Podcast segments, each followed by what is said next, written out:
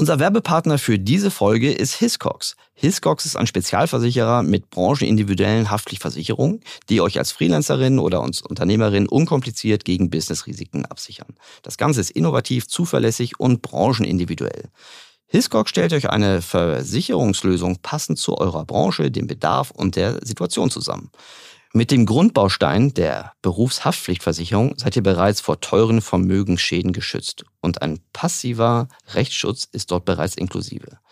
Stellen die Hiscox-Juristen fest, dass ihr unberechtigterweise verklagt werdet, greift der passive Rechtsschutz als inklusives Highlight der Versicherung.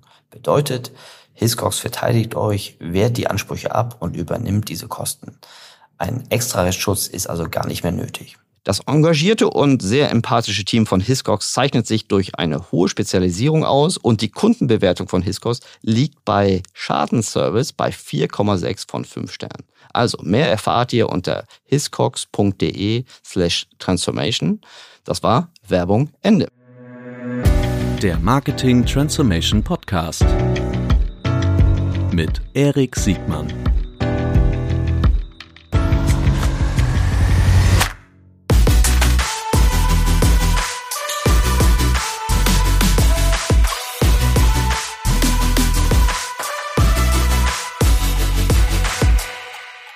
Herzlich willkommen zu einer neuen Folge des Marketing Transformation Podcast. Heute mit zwei Gästen, auf die ich mich sehr gefreut habe und jetzt erst sehr freue auf das, auf das Gespräch. Herzlich willkommen, Maike und Daniela von Nestlé. Herzlich willkommen auch an dich, ja, dass wir da danke, sein dürfen. Dankeschön. Danke. Ja, für, Hallo. Ich, äh, schön, dass ihr es beide hier in die Hansestadt geschafft habt, in die Hansestadt Hamburg. Äh, mit dir, Maike, äh, verbindet mich in diesem Podcast ja äh, die besonders große Ehre, dass du so nett warst in meiner dritten Folge. Äh, da warst du, das war ein viel größeres Experiment als heute. Äh, Aber ah, cool. Ja, ne? Spaß ja, gemacht. Ich mochte den damals schon. Ich auch. Es hat auch gute Resonanz gegeben. Und äh, Daniela, schön, dass du äh, jetzt hier auch dabei bist.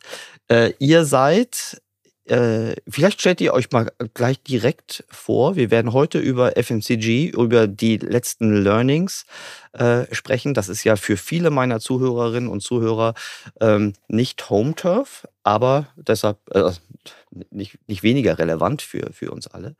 Deshalb freue ich mich sehr auf das Gespräch. Äh, und stellt euch doch bitte mal kurz selbst vor, damit wir auch so ein bisschen ein Gefühl für kriegen, was ihr eigentlich denn bei Nestlé so treibt. Also, mein Name ist Maike Abel und ich bin Digital- und Corporate Marketing Direktor und verantwortlich für das gesamte Marketing und aber auch die digitale Transformation in der Nestlé Deutschland. Super. Da hast du bestimmt was zu tun. Ja, mir ist nicht langweilig. Was? Aber ich habe deswegen noch einen Experten mitgebracht, nämlich mich. Ich bin die Daniela und ich leite bei der Nestle das deutsche Insights-Team und beschäftige mich mit allen Fragen rund um den Shopper und den Konsumenten. Gut. Insight ist sowas wie, früher hätten wir Marktforschung gesagt? Kannst du auch immer noch sagen. Ja. ja. Okay, sehr gut. Klingt halt ein bisschen besser jetzt. Wie geht ihr eigentlich mit Geschlechtern bei Nestle um? Gendert ihr? Spricht ihr, sagt ihr, weil du gerade Experten gesagt hast und Daniela ist ja offensichtlich. Oh, Verzeihung, ja. Nee, mir, ist das, mir, ist das, egal, ich bin das total entspannt. Ich, ich freue mich gerade bei, weiblich, bei weiblichen Gästen, Allein Gast, ne? Gast darf man auf Gästinnen ist das dann. Himmel, nee. Gästinnen, das machen, genau. Das machen wir nicht. Ist das wirklich ein Wort? Also Gästinnen, Gästinnen ja, glaube ich schon. Also tatsächlich, wir, wir gendern schon total, aber ich muss offen gestehen, ich bin noch in der Übung. Also ich, man ich, muss es mir nachsehen. Ich meine es nicht böse, aber es ist tatsächlich noch so, ja, wenn man halt äh, viele Jahre ohne, dann muss man sich halt umstellen und tatsächlich rutscht es mir ab und zu. Ich bin froh, dass dir raus ist. Also, ja. Ich meine es auch nicht böse. Äh, und ich übe noch ganz. Wir, machen, wir sind ja hier unter uns und ja. das soll ja hier ein ganz entspanntes Gespräch sein. Deshalb äh, verzeiht mir hier diese kurze, diesen kurzen Ausflug. So. Ähm, wir reden ja jetzt hier, jetzt haben wir es mit einem, einem ja einen der größten FMCG-Unternehmen, äh, nicht nur Europas, sondern äh, also mit europäischem Ursprung, sondern mit weltweiter Coverage äh, zu tun. Und äh, wir haben es hier mit FMCG zu tun. Wir haben es ja im Grunde mit Warengruppen. Vielleicht sagt mal kurz die Warengruppen. Also ich habe immer ich habe immer so Sachen, was ich gerne esse, aber von denen ich nicht so viel essen sollte, ähm, gerade in der Weihnachtszeit. äh, du meinst die Süßwaren? Ja, genau. Sagt man Süßwaren? Genau. Wie, wie, welche, welche Produktkategorien habt ihr so? Oder was sind eure stärksten Marken? Vielleicht sagt man, vielleicht könnte man so ein paar Marken droppen, die jeder kennt. Also tolle Marken sind es alle definitiv. Ich mhm. hoffe, wir denken gleich an alle. Ähm nee, um Gottes Willen, bloß nicht alle. aber ist das hier so eine Verkaufsshow? Wir haben, haben so ein paar hundert, aber nee, oder so, sogar so ein paar, paar tausend weltweit. So ein paar Top-of-Mind-Marken. Ich meine, ihr seid ihr vermutlich nicht ganz neutral, also, aber so Marken. Top-of-Mind auf jeden Fall Beber, was ja auch der Ursprung unseres Unternehmens mit ist, mhm. die Säuglingsnahrung. Ich mhm. glaube, daran sollte man immer mitdenken. Mhm. Ja, ohne die gäbe es uns jetzt nicht tatsächlich. Genau, Mhm. genau. Maggi ist unser größtes Business, also rund Mhm. um Maggi, Tomi. Dann haben Mhm. wir Garden Gourmet, also um den ganzen Food-Bereich abzudecken. Mhm. Und äh, Schokoladen natürlich. Mhm. KitKat ist da zum Beispiel eine sehr Mhm. beliebte Marke, Mhm. aber auch Lion. Wir haben aber auch Cerealien, wir haben Wasser, ähm, Kaffee. Kaffee, ganz wichtig, Nespresso, Dolce Gusto, Mhm. Starbucks. Ja. Und im, im, im Café habt ihr ja, ähm, habt ihr ja auch eine D2C-Brand, Nespresso. Das, ist das die einzige D2C-Brand eigentlich? Sonst ist alles mehr oder weniger über den Handel distribuiert? Äh, ja, in dem Business, ja. ja. Ja, plus ne, wahrscheinlich nochmal so eine kleine Spezialität ist dann Nestle Professional mit auch den Ja. professionellen Kaffeebereich, Mhm. der jetzt auch nicht im klassischen Retail ist. Okay, das ist so Großverbrauchergeschäft. Genau. Hm, Okay, cool. Also, und dann haben wir die Klassiker und ihr verkauft für alle, die jetzt aus dem E-Commerce kommen, diese Marken verkaufen in der Regel nicht direkt über ihre Webshops. Wir haben Webshops, also Nespresso zum Beispiel, Mhm. aber wir haben auch Dolce Gusto einen Webshop, aber es ist jetzt nicht unser Kernbusiness. Also das größte Volumen machen wir nach wie vor im Handel und äh, deswegen ist auch der Handel für uns sehr wichtig. Ja, kann ich mir vorstellen. Und ähm, auch ihr seid für den Handel wichtig, weil ihr seid ja so sehr Leuchtturmmarke, Unternehmen, dass ihr auch in dieser Liga spielt, dass wenn ein paar eurer Produkte nicht gelistet sind, aus welchen Gründen auch immer, äh, das eventuell Frequenzauswirkungen auf den, auf den Handel hat. Und dann auch unzufriedene Kunden. Haben wir tatsächlich schon mehrfach gehabt, bei, Mhm. äh, wenn wir nicht rechtzeitig äh, die, die, oder die Regale nicht rechtzeitig aufgefüllt waren, dass tatsächlich sich Kunden beschwert haben. Beim Marktleiter kommt, kommt durchaus mal vor.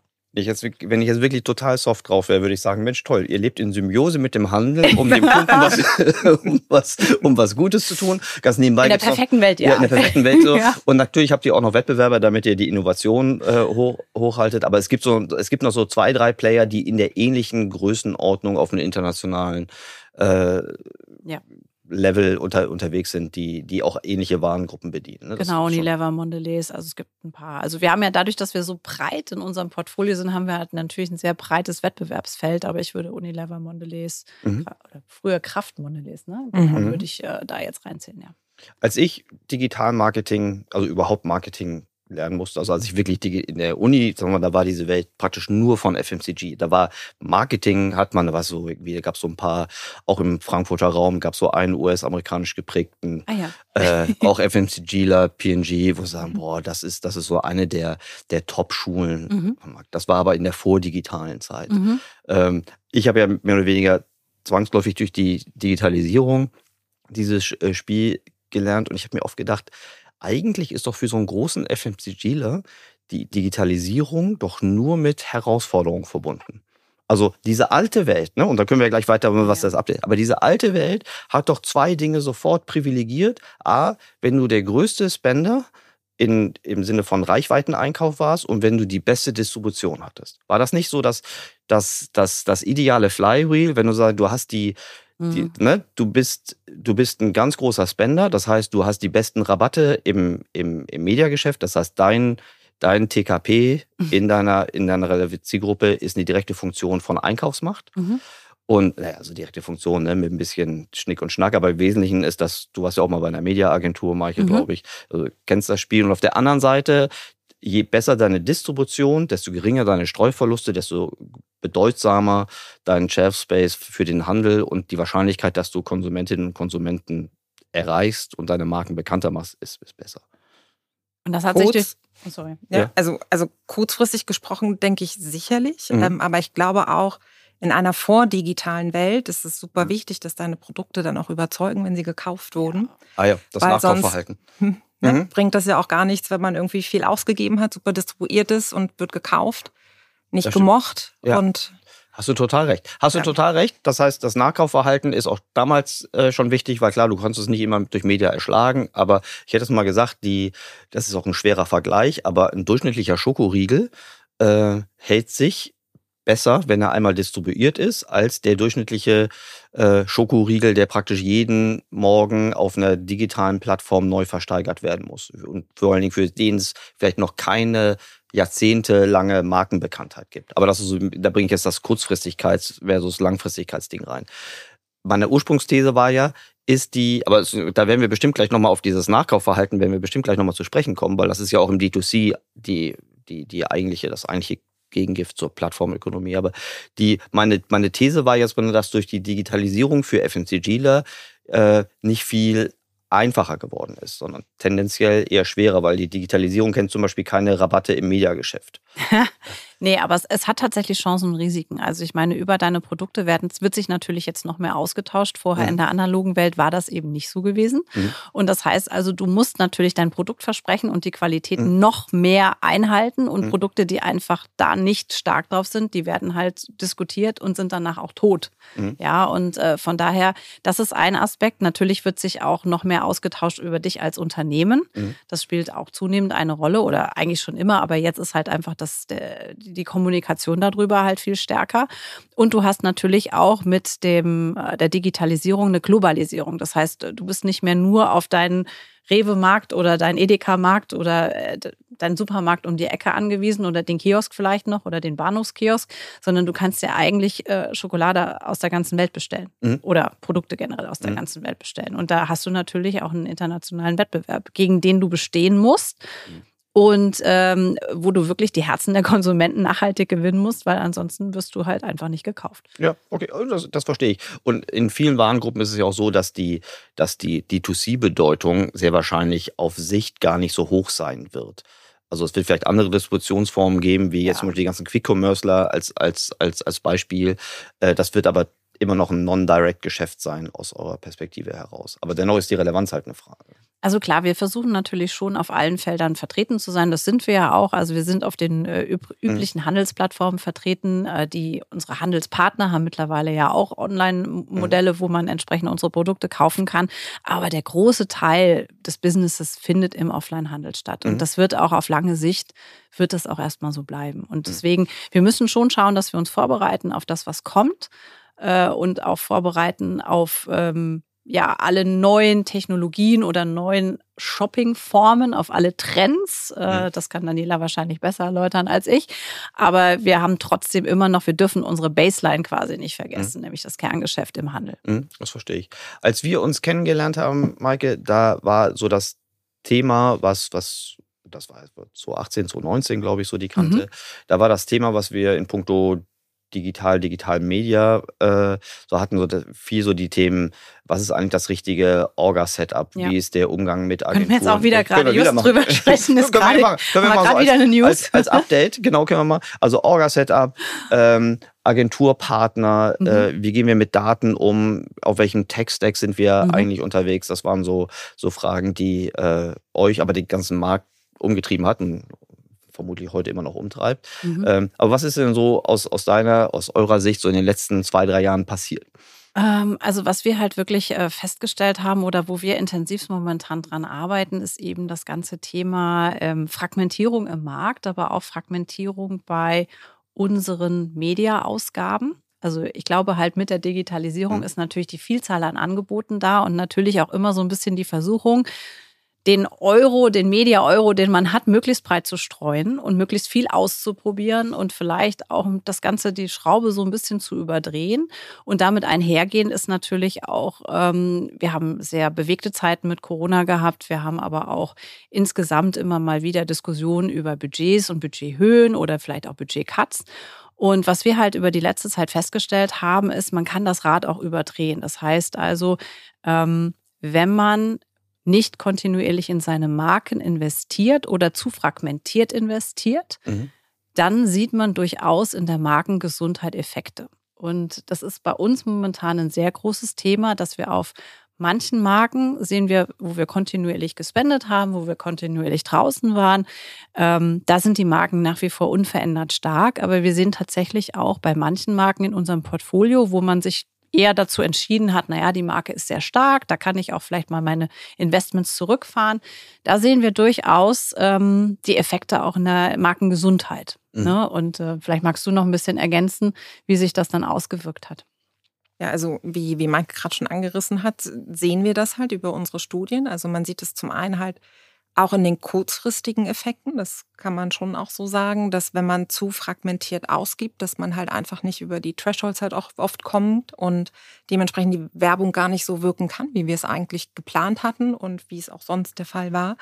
Und wenn man halt wirklich kontinuierlich halt nicht genügend dann auch die Marken unterstützt, dass wir dann halt in den langfristigen Markenwerten halt auch sehen, dass die Marken anfangen, halt mit etwas an Substanz damit zu verlieren. Und mhm. dann halt entsprechend wieder auch mit ähm, das dann halt mitnehmen als Grundlage, um dann halt aber auch die Businesses wieder zu beraten, inwieweit mhm. wir jetzt wieder die Investments ansteigen lassen müssen. Da würde ich gerne noch ein bisschen, äh, weil, weil ich glaube, viele, die nicht aus der, aus der FMCG-Welt kommen oder gar nicht so sehr diese, also wir haben jetzt ja auch mit anderen Funnel-Stufen mhm. zu tun, als es jetzt traditionell eher im D2C-Business äh, mhm. äh, der Fall ist, was aber super spannend ist, finde ich, weil gerade im D2C wie auch in klassischen E-Commerce-Situationen haben wir ja immer das Problem, dass wir Bedarfe immer sehen, wenn sie schon artikuliert werden, zum Beispiel in der Suchmaschine oder in Social mhm. Media irgendwie schon, schon, schon, schon, schon klicken und Engagement verursachen. Was wir, also wir, sage ich jetzt mal, wenn ich jetzt so, so, mhm. so ein Lager aufmachen müsste, was wir D2C-Typen aber unzureichend verstehen, ist, wie man eigentlich Upper Funnel Nachfrage überhaupt schafft, beziehungsweise am Leben hält, dass wenn äh, im Grunde bei zwei oder überhaupt Kaufentscheidungen vorbereitet werden, dass ich da möglichst schneller ins relevante Set komme. Wenn, wenn ich von Fragmentierung von Ausgaben spreche mhm. in eurer Welt, und du hast gerade so den Threshold-Effekt ähm, mhm. genannt, vielleicht können wir da nochmal kurz einsteigen. Also was, was bedeutet das Technik? Wenn ich zu sehr fragmentiere, heißt das, dass ich überall, ist das so ein Gießkannenprinzip, dass ich überall so ein bisschen, aber kein Pflänzchen ausreichend ja, genau. Also das ist ein gutes Bild. Genau, ja, also was, was bei uns halt wirklich, was bei uns halt wirklich stattgefunden hat, wir mhm. waren ja immer ein sehr, sehr klassischer ähm, TV-Kunde, mhm. eigentlich fast ausschließlich auf TV. Dann wurde das Ganze, dann war es über die Historie betrachtet, kam Print dazu. Mhm. Print ist mittlerweile bei uns im Mediamix mehr oder weniger ja eigentlich fast nicht mehr existent, muss man mhm. tatsächlich sagen. Und ähm, dann ist es der, der zweite große Pillar digital. Und da ist es natürlich so, die Vielzahl der Plattformen, die Vielzahl der Angebote sind halt schon sehr verlockend. Und jeder möchte natürlich auf dem neuesten Social-Media-Kanal da sein. Jeder möchte natürlich auch ähm, die, das neueste Format ausprobieren. Und so fragmentiert sich dann über die verschiedenen Plattformen, fragmentiert sich dann die Budgets. Dann stellt man vielleicht auch fest, man möchte nicht so viel auf einmal ausgeben, weil einer der ich sage jetzt mal, Nachteile ist natürlich bei TV, man muss relativ frühzeitig ein sehr großes Budget committen. Mhm. Und ähm, mit, ich sage es jetzt, mit, je kurzfristiger man halt wirklich denkt und vielleicht auch eben kurzfristiger taktieren muss, da ist das natürlich nicht mehr so populär. Das heißt also, man versucht dann, digital ist ja auch im Endeffekt immer so ein Versprechen, dass man TV mittlerweile kompensieren kann, dass man die gleichen Reichweiten bekommt. Ich glaube, das ist alles, was draußen rumwabert, mehr oder weniger. Und inkrementelle Reichweite zu.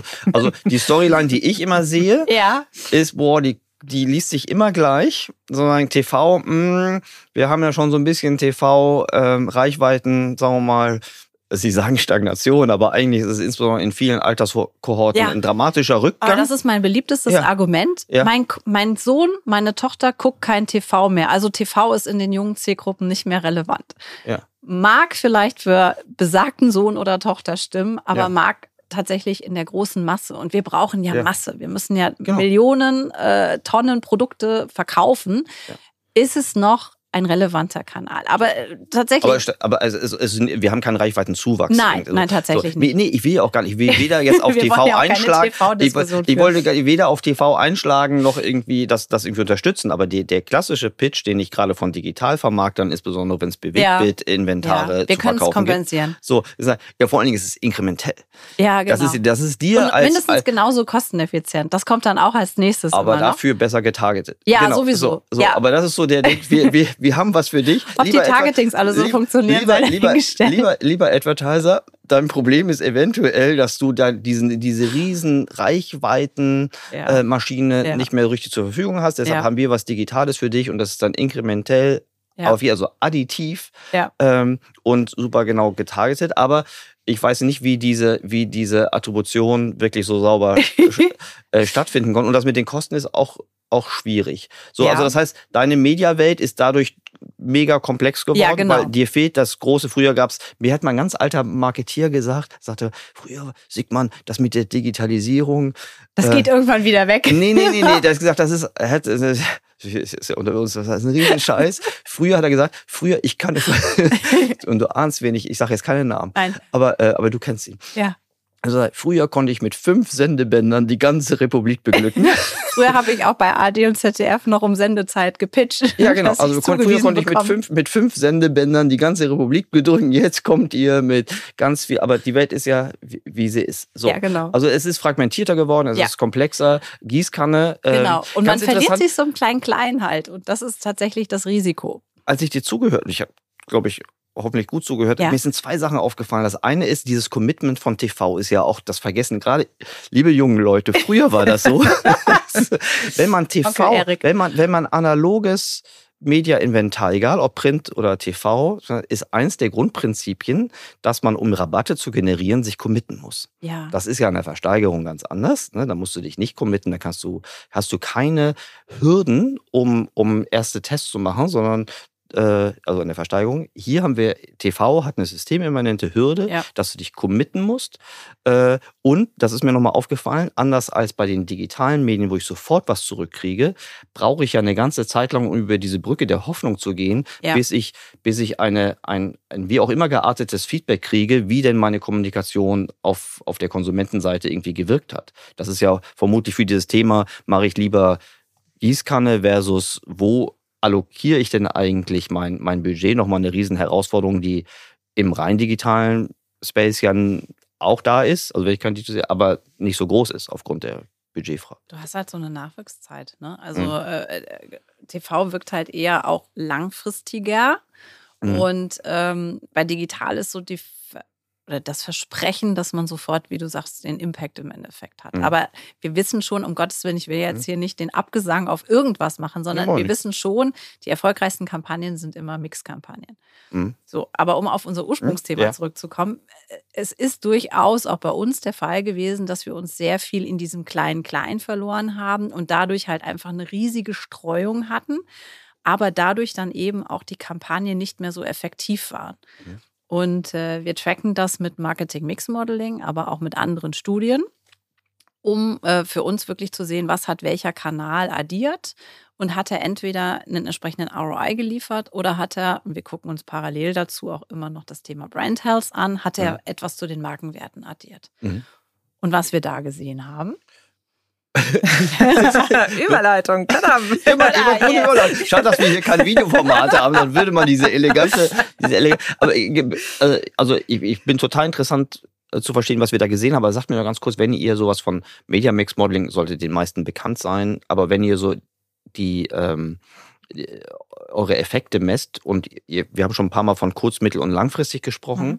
Ähm, sagt mir mal bitte kurz, was sind langfristige Effekte? Also mit was für Zeitraum reden wir da und was sind kurz- oder mittelfristige Effekte? Also bei langfristigen Effekten reden wir schon über dann, die erst über mehrere Jahre mhm, generiert okay. werden. Mhm. Ja, und da ist natürlich so ein Medium wie TV zahlt da viel, viel stärker ein, mhm. als zum Beispiel online, was halt wirklich in der Tat ein kurzfristig mhm. agierendes Medium eher ist. Und das sieht man dann über die Studien, um da halt auch wirklich zu verstehen, welche Multiplikatoren habe ich eigentlich pro welchem Medium, um dann immer halt auch aus dieser Short-Term-Perspektive, die man typischerweise aus dem MMM mitbekommt, dann sich zu überlegen, aber was sind die mittel- und langfristigen Effekte? Kriegst du, also kriegst du, nimmst du MMM, um kurzfristigere Effekte zu sehen? Also ich hätte, wenn ich Budgetinhaber wäre, immer die Sorge, du, du Maike, sagst, TV wirkt immer langfristiger. Ich weiß aber aus meiner D2C-Erfahrung, dass TV manchmal auch gar nicht wirkt.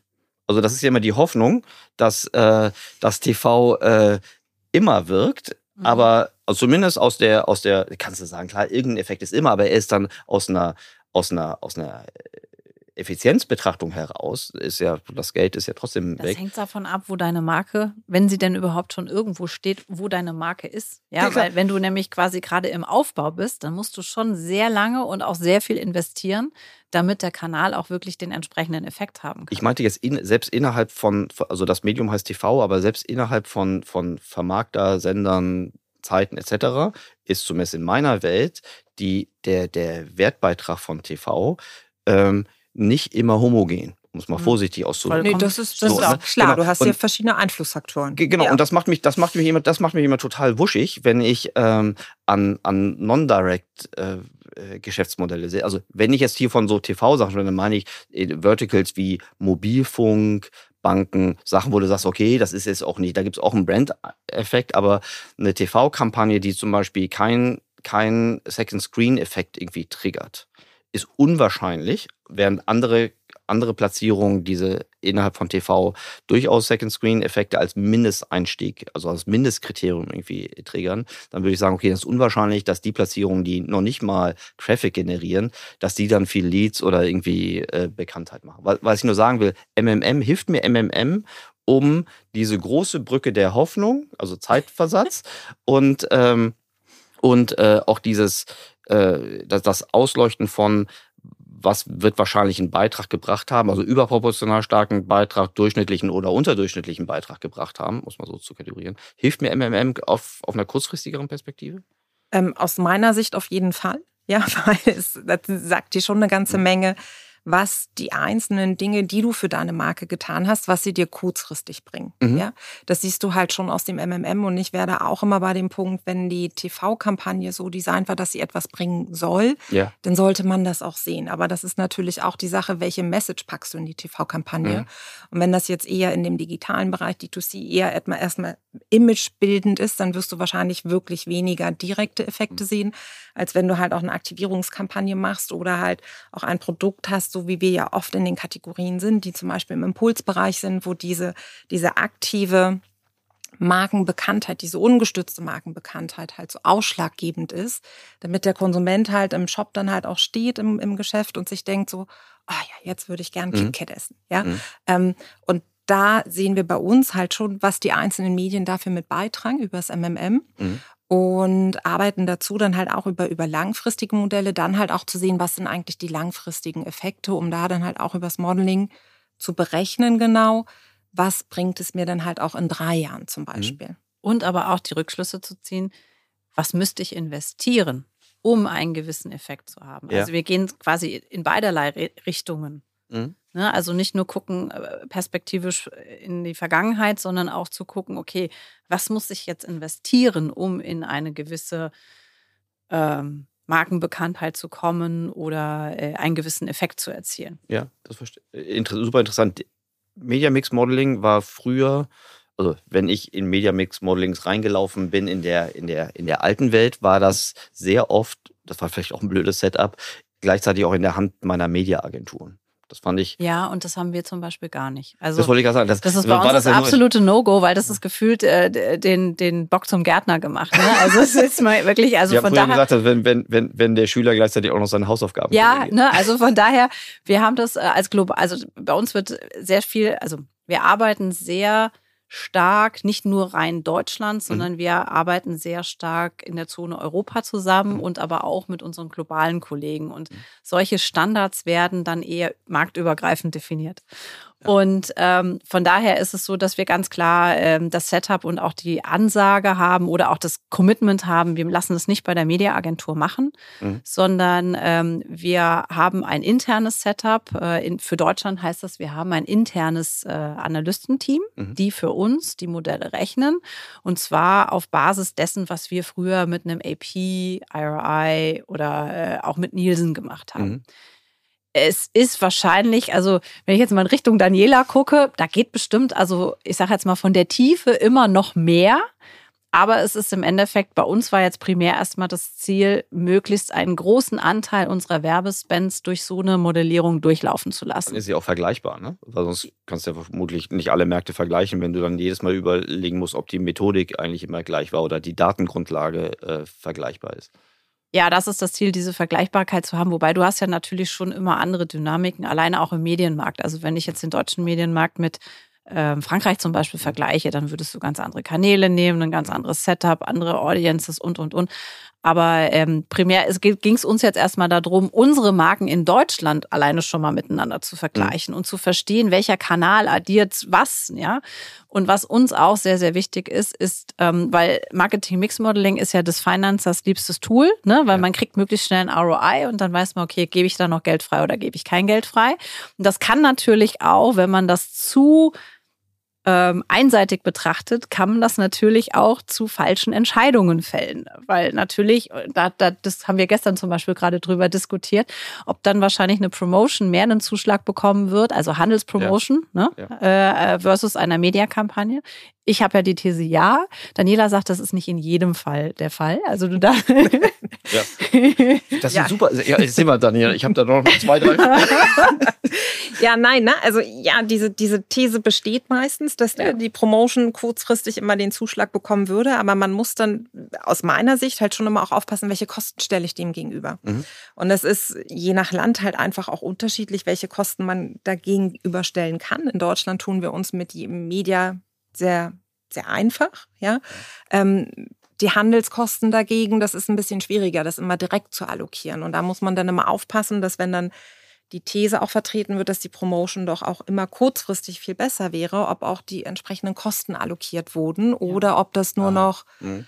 ne, so das letzte Schleifchen um die Promotion als Preis irgendwie mit einfließt und das eigentliche Basisgeschenk der Promotion halt nicht bepreist ist und dem gegenübergestellt wurde im MMM, was man dahinter halt auch gewinnt. Ja. Und dass man da immer guckt, reden wir wirklich über das Gleiche? Ist es fair, gerade die unterschiedlichen Töpfe zu vergleichen oder halt auch nicht? Mhm. Super spannende Diskussion und witzigerweise ähm, gibt es das im E-Commerce gleiche Diskussion auch. Ach ne? komm. Ne? Ja, na klar, jetzt ist gerade hier äh, Black Friday Woche. Oh ja. Ähm, gleiches Spiel, andere, andere äh, Spieler, die, also was du ansprichst, Daniela, die echten Kosten auf der ganzen Strecke zu sehen. Also ich habe meine verstanden zu haben, Distributionskosten. Also der Handel will ja für seinen Gondelkopfplatz, also seine Sonderplatzierung vermutlich auch irgendwie was haben. Und manchmal gibt es ja auch äh, Preis, äh, Preiseffekte. Also wir müssen halt alles mit, rein, alles mit reinrechnen. Und manchmal gibt es halt eben auch Package. Vereinbarungen. Ja. Von daher muss man halt gucken, kann man wirklich ja. alles entsprechend allokieren.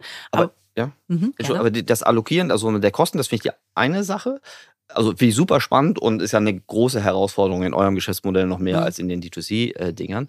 Das andere, und da bin ich hellhörig geworden, als du, Maike, sagtest, dass das, äh, das Finance das liebst, das MMM. Total. Das, ja, und da, da werde ich sofort misstrauisch. Also gut, naja, naja, naja, weil die, also ich verstehe ja warum. Also das ich sage euch mal kurz meine Vorurteile und ihr könnt mir dann ja. sagen, ob, ob ihr das nachvollziehen könnt oder nicht. Ähm, A, bei Promotions, aber ich glaube, da sind wir uns relativ schnell einig, haben wir es ja auch mit eher mit einem Lower Funnel Effekt mhm. zu tun, weil das ist ja dicht am, an der Transaktion mhm. oder am Kaufakt gebaut, sonst wäre es keine Promotion, mhm. oder sonst wäre es eine richtig schlechte Promotion. Ja. So ähm, und Financer lieben Lower Funnel nicht, weil sie sich denken, oh Lower Funnel ist toll, sondern weil die Kosten-Umsatz-Relation auf Lower Funnel Sachen erstmal das, was sichtbar ist, besser aussehen als die mhm. Kosten-Umsatz-Relation von, genau. von Und Financer haben dann auch nochmal die Angewohnheit, dass sie lieber kurze Perioden betrachten. Idealerweise alles, was in ein Quartal geht, mindestens aber was in ein Geschäftsjahr reingeht. Äh, die wenigsten Financer machen sich wirklich, also weil sie anders incentiviert werden, mhm. weil sie mhm. andere Dinge äh, zu betrachten haben, wenn es um mehr als eine eine Geschäftsjahrperiode geht. So. Aber wir als Marketeers haben ja die Aufgabe, Marken zu bilden. Marken zu bilden und praktisch Kunden zu, zu, zu Fans zu machen, also lange Lebenszeiten von, von gewonnenen Kohorten zu haben, die dann immer wieder kommen. Und das ist halt blöd in einem Finance-Muster abzubauen, weil wenn wir mhm. immer nur nach Finance optimieren würden, würden wir praktisch nur noch Promotions machen. So sieht es nämlich aus und das ist halt die Gefahr. Und wenn man da dieses Rad überdreht, dann mhm. endest du eben da, dass deine Marken, also in manchen Fällen wird sich ja noch nicht mal parallel dann auch die Markengesundheit angeguckt. Mhm. Also und deswegen, das ist unser Ansatz, dass wir sagen, Marketing Mix Modeling ist gut und es mhm. ist wichtig und mhm. du verstehst endlich mal pro Kanal, was addiert was und was addiert überhaupt nichts und mhm. was funktioniert. Und in unserem Fall versuchen wir das sogar bis auf äh, entsprechend die Maßnahme, das runterzubrechen, um wirklich zu sehen, was hat mhm. gut konvertiert und was nicht. Und ähm, der, der Wunsch ist natürlich, ich kann mir den ROI angucken, aber ich muss ja das gesamte Bild. Also entweder muss ja meine Maßnahme oder meine Kampagne was zum, ähm, zum ROI beitragen mhm. oder es muss eben entsprechend Marke bilden. Mhm. Und ähm, dieses holistische Bild, und da bin ich tatsächlich ganz stolz, auch selbst in unserer Finance-Community wird total supported bei uns intern. Und deswegen ist bei uns auch ähm, momentan eine Initiative ähm, draußen, dass wir wieder ein bisschen stärker zurückgehen. Also von diesem ganzen nur ROI kurzfristig getriebenen mhm. wieder stärker mehr zu länger draußen sein. Mhm. Ähm, wirklich, also die ähm, mehr wieder ins Brandbuilding zu investieren. Mhm. Und äh, wir gucken uns wirklich alle unsere Kampagnen und unsere Maßnahmen an. Also die Initiative heißt bei uns Fewer, Bigger, Better. Mhm. Also sprich weniger machen, also dieses ganze Fragmentieren, klein, klein äh, sein zu lassen, wirklich abzuschneiden und dieses Geld eher einzusammeln und dann das, was bleibt, zu fokussieren größere Kampagnen oder größeres Investment auf die einzelnen Maßnahmen drauf zu machen, länger draußen zu sein mit einer entsprechenden Kontaktdosis und dann wirklich zu sagen, okay, besser, das Ganze besser zu machen. Besser ist im Sinne von Effizienz, Effektivität, ja. also okay, vom Beides. Genau, ja. also genau, das war ein Komma.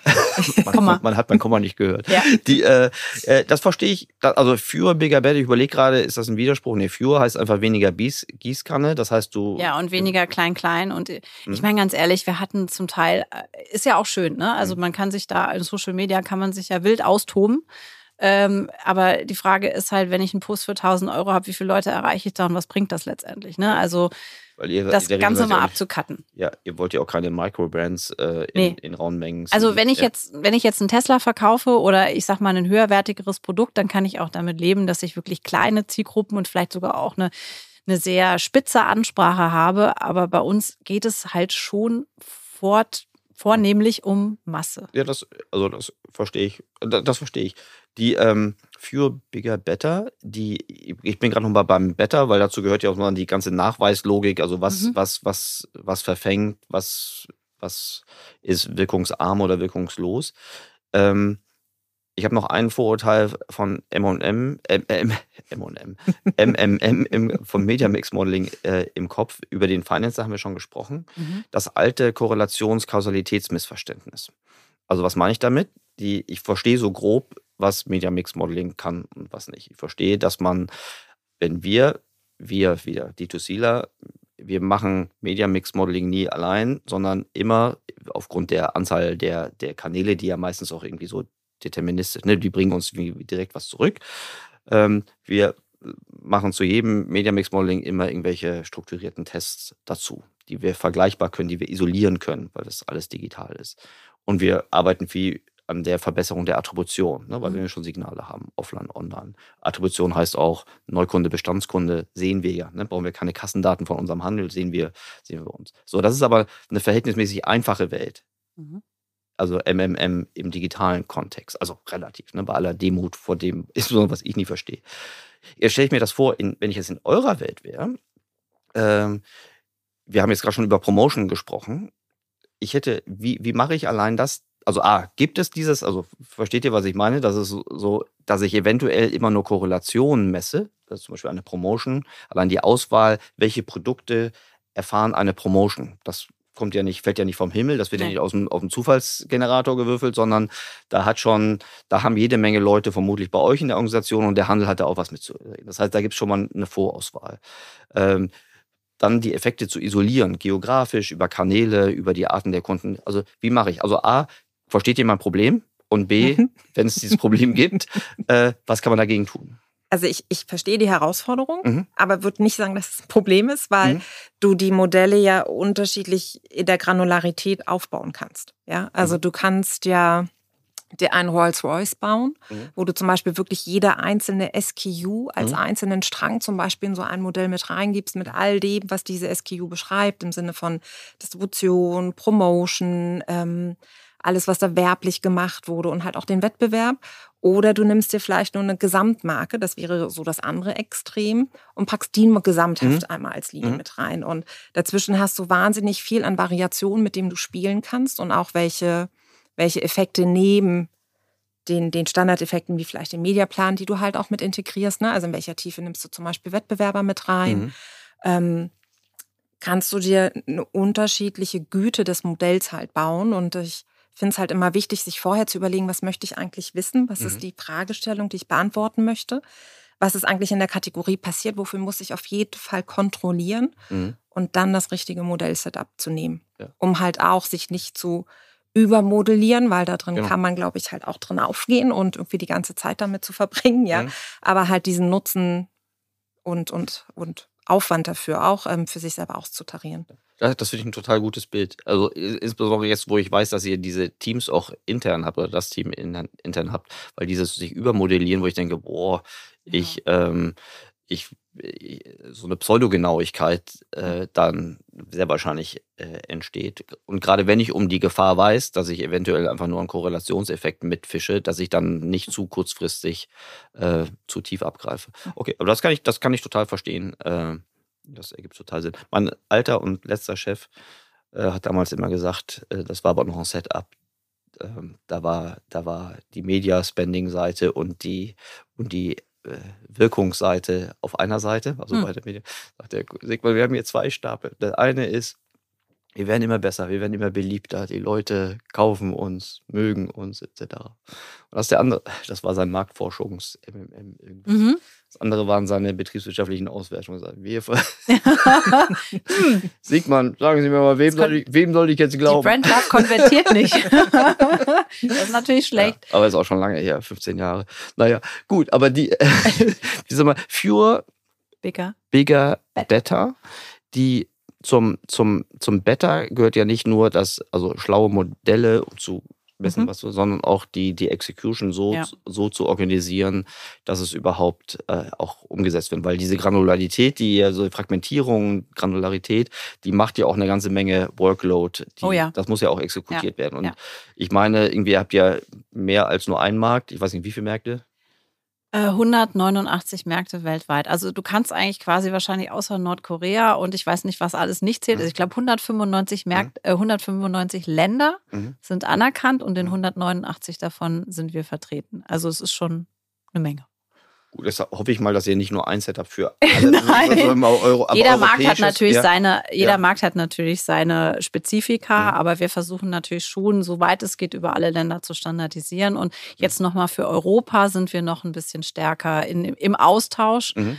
Und ähm, deswegen könnten wir eigentlich unseren Podcast von Folge 3 nochmal wiederholen, weil mhm. wir jetzt gerade jüngst alle unsere europäischen Märkte, also 47 Länder, haben wir in eine Agentur reingegeben. Das nennt sich Open Mind, äh, mhm. die Agentur, die für uns explizit gegründet wurde aus dem WPP-Netzwerk. Mhm. Und ähm, da arbeiten wir genau an solchen Standards, arbeiten wir sehr, sehr eng zusammen ähm, auch in Zusammenarbeit mit der Agentur. Und was, glaube ich, noch zu erwähnen ist, wir gucken uns ja nicht nur die Media-Ausspielung an, weil das ist auch mhm. immer so ein Fallstrick, dass man dann sagt, ja, man guckt sich Media und optimiert das bis in die Nachkommastellen, sondern wir gucken uns auch immer die Kreation dazu an. Und äh, wer gucken mag, auf der Demexco war unsere globale Markt ähm, äh, unsere globale Marketingchefin. Mhm ähm, die hat auch explizit zu dem Thema gesprochen. Also wir haben auch da gewisse Frameworks, wie wir halt unsere Kreation noch besser machen, um eben quasi holistisch insgesamt better, mhm. besser zu werden. Super, dass du den Punkt noch machst, weil das brannte mir die ganze ja, Zeit schon. Ja, das ist immer so. Better, oh. ne, dass es nicht nur um die Exekution geht, sondern ja. halt auch wirklich, was gebe ich eigentlich in die Exekution, weil mhm. die Kreation ja. ist halt auch ein sehr wichtiger Teil. Du kannst ja Media perfekt machen und die Kreation ist grottig, dann wird halt alles nicht, nicht, nicht gut, ja. Also das ist ja auch früher so getrennt gewesen, ne? dass Kreation, äh, dass Kreation mehr oder weniger, äh, also wieder Vorurteile, die ich hier reinwerfe, verliebter Brandmanager geht zur Kreation und äh, also in seine Marke verliebter Brandmanager oder Managerin, äh, da machen die irgendeine Kreation und dann wird das Ganze zu Media rübergeworfen und die Mach was draus. Ja, genau. oder? Sowas gab es ja. doch. Ja, ja. Oder? Also ja, wird vermutlich immer noch so, also manchmal noch so, aber so wird es halt dann schlecht. Ne? Immer weniger, immer weniger, weil wir tatsächlich, also gerade für die digitalen Plattformen haben wir ja, arbeiten wir mit, also hat hm. Ote ja auch erzählt, äh, Creative X, wir arbeiten mit Creative X hm. zusammen und haben hm. wirklich genaue Maßstäbe, wonach eine digitale Kreation eine gute und performante ist und wonach nicht. Hm. Das heißt, da optimieren wir schon explizit und äh, für die Offline-Themen haben wir auch äh, eine Initiative, die wirklich ähm, ja, da entsprechende KPIs sozusagen hat, wo wir genau wissen, das funktioniert und das funktioniert für uns nicht.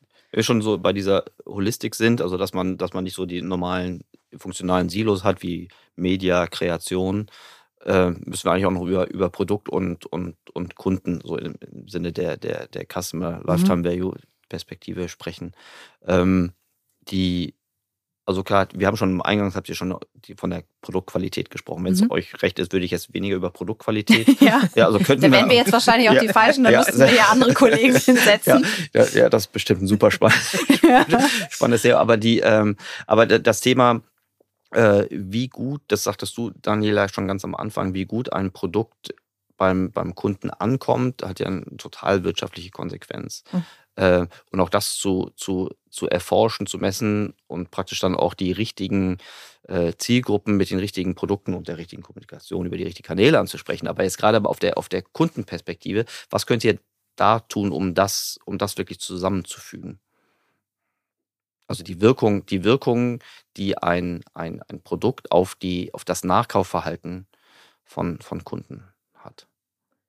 Ähm, also beim Produkt ist es natürlich super wichtig, dass es, also in unseren Kategorien, mhm. dass es einfach verfügbar ist. Mhm. Ja, also hatten wir, glaube ich, auch am Anfang schon mal mhm. kurz, mhm. weil wenn du nicht einfach verfügbar bist, mhm. Ist es halt schwierig, weshalb auch, glaube ich, ne, so einige Marken im Bereich D2C, die vielleicht auch ganz tolle Produkte haben, aber das ist dann halt einfach immer noch eine Hürde auch mit mhm. dieser Online-Bestellung dann und ähm, diese einfache Verfügbarkeit ist da super wichtig, genauso wie das das Auftreten auch im Geschäft, ja, also wie, wie ist der Look and Feel und auch das Standout mhm. am Regal. Mhm. Und für den Konsumenten letztlich aber schon ist wirklich immer auch sehr entscheidend die Produktqualität. Mhm. Weil wir sind halt in Kategorien, die drehen sich wahnsinnig schnell. Mhm. Und da kommt ganz, ganz viel auch aus diesem Wiederkauf heraus, an mhm. Volumen einfach auch. Und wenn man da nicht gewinnt, dann hat man verloren. Wie könnt ihr, das verstehe ich total gut, wie könnt ihr messen, wenn zum Beispiel ähm, Promotions waren, mhm. inwiefern ihr eh schon da Kunden jetzt nochmal irgendwie durch, durch vielleicht eine Frequenzerhöhung erreicht habt oder ob ihr vielleicht über eine Promotion auch ähm, Neukunden generiert, die dann hoffentlich ein gutes Nachkaufverhalten mhm. haben. Also für sowas arbeiten wir mit, mit einem Haushaltspanel. Das mhm. sind ähm, Panels, da gibt es auch unterschiedliche Anbieter mhm. in Deutschland, die ähm, Konsumenten haben, die regelmäßig berichten einfach, mhm. was sie halt kaufen. Mhm. Und mit denen können wir dann halt Analysen auch fahren, um uns anzuschauen, bei einer Promotion SKU dann halt über die ERN oder wenn das keine extra ERN ist, über einen bestimmten Zeitraum, mhm. um zu schauen, gegenüber dem Vergleichszeitraum, wen haben wir da eigentlich erreicht? Ist das jemand, der die Marke schon vorher gekauft hat und hat jetzt mal eine neue Variante probiert oder kam das vom Wettbewerber oder war das, weil das ist natürlich auch immer für uns und auch den Handel toll, jemand, der dann neu in die Kategorie kommt. Ah, okay. Ja, mhm. Damit man da halt auch zeigt, was hat man da eigentlich für Effekte. Ja. Aber das wird noch klassisch über Haushaltspanel gemacht. Ja. So, die, äh, das, die, ähm, okay, dann habe ich vermutlich nur nicht die, die Schönheit, dass ich dann sehen kann, wie sind die gewonnen worden sondern ich sehe nur, dass sie was gekauft haben, aber ich sehe nicht, über welchen Einstiegskanal sie zum Beispiel initial den, den Kontakt haben. Du kannst das über die Haushaltspanel machen, aber das ist tatsächlich auch ein Potenzial, was über Retail Media wahrscheinlich zukünftig mhm. mhm. auch mit oh, ja, abgedeckt stimmt. werden ja. kann. Äh, äh, hatte in, ich hier noch, hatte ich in noch, Teilen. In Teilen. Also da, in Teilen. Nicht in der gleich, vollen ne? Gänze, nicht ja. in der vollen Gänze, aber äh, dass man da durchaus in der gemeinsamen Erarbeitung dieser, dieser Kampagnen mit einem Retail-Media-Partner mhm. ähm, da auch Antworten findet. Jetzt nicht in der vollen Granularität, äh, aber eben mhm. zumindest auch Rückschlüsse zulässt, ist das jetzt zumindest für diesen Handelspartner ein neuer Käufer gewesen oder ein bestehender Käufer, ein Kategoriekäufer oder sogar ein Markenkäufer oder Konkurrenzkäufer. Ja. ja. Das ist natürlich super spannend. Äh, die Befürchtung ist ja, dass eure Handelspartner euch nicht alle Daten geben. Das ist ja so ein Plattformdilemma, dass, dass äh, nicht alle Informationen für den Advertiser dann zur Verfügung stehen, aus Gründen. Ja. Aber ihr habt ja bestimmt nochmal andere Möglichkeiten als. Ich glaube, ja, also natürlich ist das immer wieder eine Hürde und wahrscheinlich ist das auch in Deutschland noch mal spezieller als in anderen Märkten. Also wir sehen zum Beispiel bei unseren Kollegen in den USA oder auch unseren Kollegen in Frankreich, dass da der Zugang zu den Daten auch von den Händlern ein ganz anderer ist. Mhm. Aber wir geben die Hoffnung nicht auf. Und äh, ich denke, auch Retail Media wird seinen Beitrag leisten, dass da ein bisschen mehr Offenheit und mehr Austausch stattfindet. Mhm. Wenn man so drauf guckt, ist Retail Media die eine, wenn man sagt, Retail Media ist eine Mediagattung und nicht einfach nur eine besondere Art von Publishing. Ähm, äh, ist das ja eine Mediakategorie, die äh, sehr stark wächst. Ist das bei euch auch so? Ja, ich würde jetzt mal sagen, es, es, wird, es ist momentan sehr populär, wird auch auf allen Bühnen diskutiert. Mhm. Ähm, bei uns wächst es durchaus, aber ich würde sagen moderat und verträglich. Also wir, wir sind noch nie jemand gewesen, der all in geht, sondern mhm. wir testen lieber, funktioniert es für uns und dann skalieren wir, bevor wir jetzt irgendwie overpromisen, irgendwo reingehen und dann feststellen, so Hut, das Geld ist verbrannt, mhm. sondern wir machen lieber eher den anderen Weg, erstmal kleiner testen und dann skalieren. Ja. Und das funktioniert für uns gut und da sind wir auf einem sehr guten Weg. Da kommen ja auch ganz neue Formate jetzt bald raus. Ne? Also es wird ja auch mal spannend zu sehen, was die großen Streaming-Dienstleister, zum Beispiel Streaming-Dienstleister, die gleichzeitig auch noch die größte Handelsplattform sind der Verrückt. westlichen Welt, äh, was, die, was, was die bringen. Da sind wir alle schon ein bisschen aufgeregt. Ich, ich Total. Find, ich, bist du aufgeregt? Äh, ja, aber äh, wir, wir, haben bisher, wir haben bisher ganz gut damit gelebt, uns das schön anzugucken, auch ja. mal da wieder zu testen ja. und dann zu schauen. Ja, genau. Ihr, also ihr macht euch da nicht verrückt. Das verstehe ich, dass man besser nee, mit einem strukturierten Ansatz zu so einer Party ja. geht, als dass man im ersten Hype äh, ist, nur um praktisch noch eine Horizontschlagzeile zu generieren. Ja, die, die verkauft halt auch nicht unbedingt die Produkte ab. Also wir mögen Horizontschlagzeilen, ja. nicht so nicht falsch verstehen, aber tatsächlich, ähm, man muss auch nicht auf jeden, auf, auf jedes Sau, die durchs Dorf getrieben wird, sofort aufspringen. Ja, ich bin total, also wir hätten jetzt noch jede Menge weitere Themen oder Themen, die wir noch länger vertiefen könnten, aber dann würden wir unsere 45 Minuten Ziel dramatisch reißen. Äh, Retail Media ist bestimmt nochmal, also das ist. Könnten, könnten wir einen separaten Podcast machen. Total, insbesondere, da könnten wir fast so mal einen Streit In 170 Folgen komme ich wieder. Ja. Oh, nee, bitte nicht, bitte nicht. Wir mussten, eine, wir mussten irgendwie eine relativ lange Pandemie durchhalten. Das wäre, das wäre, das wäre, das wäre.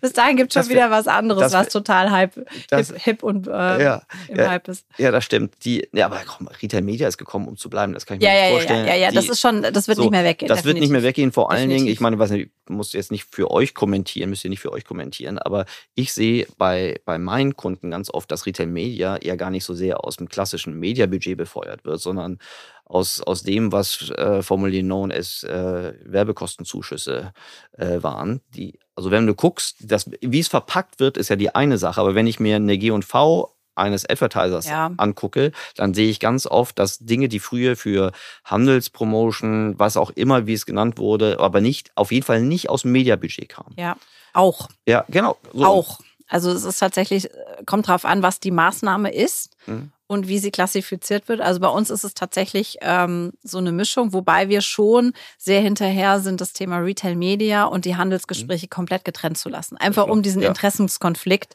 auf beiden Seiten nicht zu haben. Das ist ja auch super schlau aus eurer Perspektive. Ja, Ihr werdet hier mit einem Klammerbeutel aus der was? Ja, also wenn äh, Schwarz Media zum Beispiel hat es ja auch sogar in der Presse gesagt, sie trennen das auch äh, definitiv, äh, um mhm. möglichen Konflikten aus. Allein, dass das gesagt werden muss, zeigt ja schon, wie die Dynamiken sind. Ich meine, sowas ja. mit den, mit den äh, WKZ-Gesprächen ja auch immer nur, da waren es halt irgendwelche doofen Handzettel, die irgendwo äh, gelaufen sind. Jetzt ist es halt Retail Media und ist ja viel besser zu beleuchten. Ähm, ich finde es trotzdem super spannend was da läuft, weil das ja auch auf der Advertiser-Seite den, der Wertbeitrag, der über Retail Media generiert wird, wird ja auch nochmal, ist ja nochmal ein anderer, andere Funnelstufe, andere schon vorgebundene Käuferschaften. Äh, auch hier der, der, die, das Finance Department, äh, wenn es Retail Media mit klassischen Media äh, vergleicht, liebt es viel, viel schneller. Ja. Ähm, erst beim genauen Hingucken. Übrigens ganz nebenbei, aber dann höre ich auf. Ja. Äh, die, also ihr könnt weiter. Wir noch weiter erzählen, Folge 2. Richtig cool, richtig cool ist ja, wenn man mal betrachtet, wie hat sich eigentlich Retail Media auf das Eigenmarkengeschäft derselben Händler ausgewirkt? Das fand ich total spannend. Ähm, also ich irgendwo gelesen, ich weiß nicht, welche Quelle da, dass Amazon sein Eigenmarkengeschäft weniger priorisiert in manchen Warengruppen, weil die Zusatzeinnahmen durch Retail Media in einer Warengruppe besser sind, insbesondere auf einer Deckungsbeitragsperspektive, ja. nicht Topline, sondern, sondern wirklich ergebnistreibend, äh, als das Eigenmarkengeschäft. Aber unterschätzt das nicht. Die fahren, äh, die, die, Kass, die, die nehmen im Endeffekt äh, über Retail Media einiges ein, aber wenn du dann auf die Seite gehst, die ersten Sponsored Posts, ja. Die steuern das. Ich, ich, ich sage nicht, dass deshalb, deshalb Eigenmarken verschwinden werden. Nee, nee, im ich Gegenteil. Nur, dass es die, die lassen die Marken werben ja. und dann packen sie ihre Eigenmarken ja, sie nehmen auf beiden genau, ja, da kann man schön. auf beiden Seiten verdienen. Und haben ja teilweise noch den Link auf der eigentlichen Markenseite, wenn du auf dem Produkt bist, unten und hier auch von uns und dann genau, die Eigenmarke. Genau. Also ja. von Total spannend. Aber das zeigt die Dynamiken. Das ist umgekehrt. Was wäre wär meine Advertiser-Erkenntnis, wenn mein Handelspartner auf einmal Eigenmarken depriorisiert? Wir sagen, dann gebe ich vermutlich, also nicht nur ich, ich, sondern auch meine, meine Wettbewerber relativ zu viel aus für das, was ich an Deckungsbeiträgen auch über Kundenwerte rausholen kann. Erik, das kann uns nicht passieren. Ne, euch nicht. Wir passen ja auf. Das ist ein schönes Schlusswort. Äh, äh, aber wie gesagt, das ist noch genügend äh, Futter für, für diverse Diskussionen. Und auch wenn das Mikrofon aus ist oder die Mikrofone aus sind. Äh, aber äh, bevor ich euch äh, schon mal für die Offenheit hier danke, ähm, meine Abschlussfrage.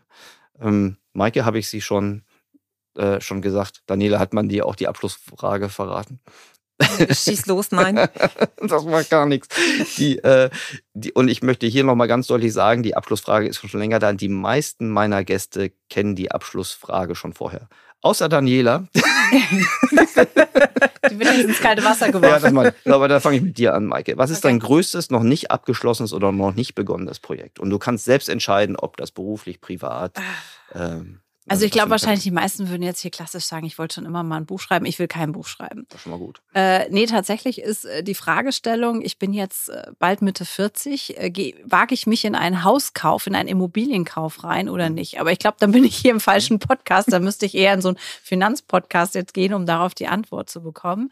Aber das ist tatsächlich noch so ein Projekt, was mein Mann und mich äh, so ein bisschen umtreibt. Ihr lebt im Frankfurter Raum. Wir richtig? leben im Frankfurter Raum und das ist keine einfache Frage und mhm. Entscheidung. Mhm. Mhm. Kann ich mir vorstellen da ich nicht qualifiziert bin. Nee, äh, anderer Podcast. Ich glaube, da müsste ich woanders hin, Finanzpodcast. Aber, aber die, äh, ich finde es aber interessant, was die Dynamik macht, ähm, wenn, das fing bei mir schon irgendwie kurz nach dem Studium an, dass so, wenn im Freundes- und Bekanntenkreis irgendeiner hat dann angefangen mit, ja, mit Hauskauf. Oder von Eltern übernommen oder Himmel, so. was ja. für eine, das kann, ich weiß noch, irgendwann wurden die Geburtstage nicht mehr so witzig in manchen Kreisen, weil dann nur noch über Baufinanzierung, ja. Zinsen und dann später über Renovierungsthemen gesprochen sind. Also, äh, aber verstehe ich, dass das ist, ein, ist ein Projekt, genau. Ja.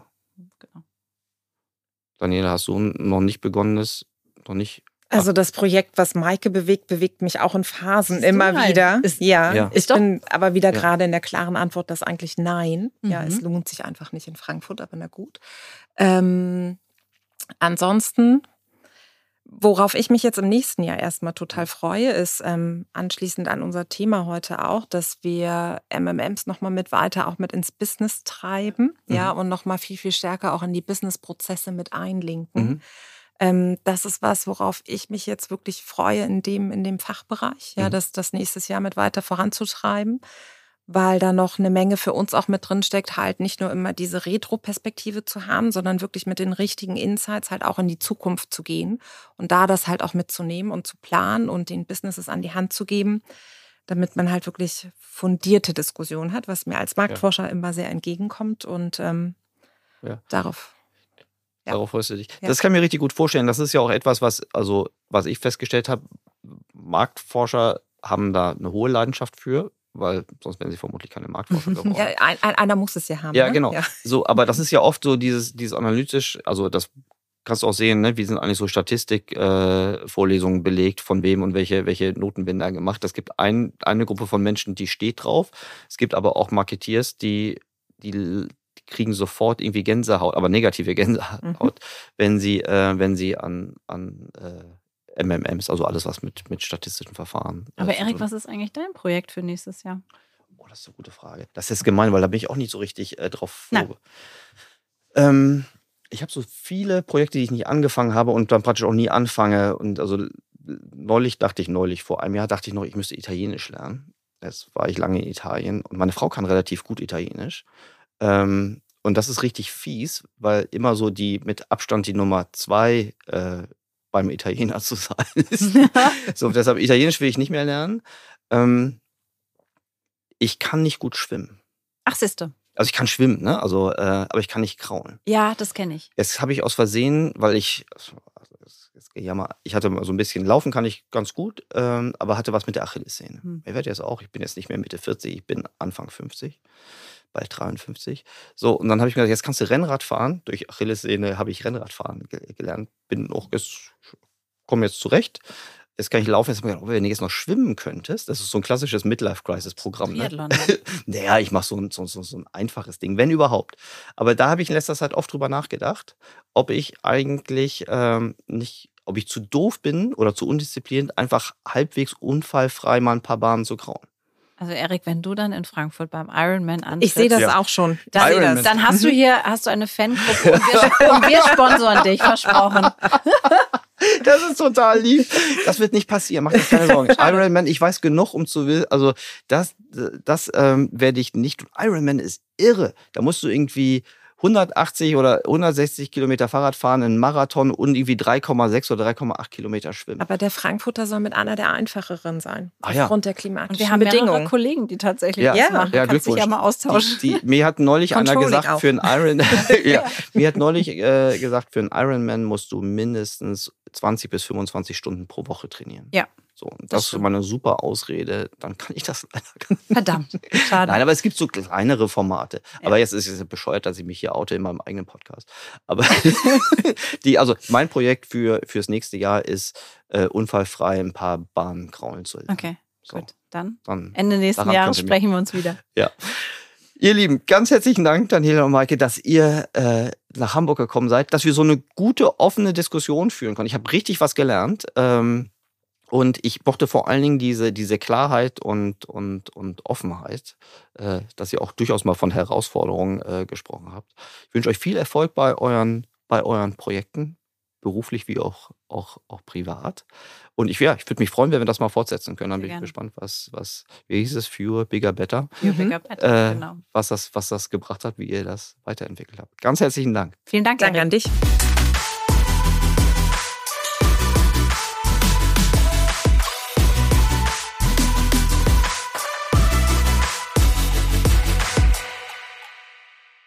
Dieser Podcast wird produziert von Podstars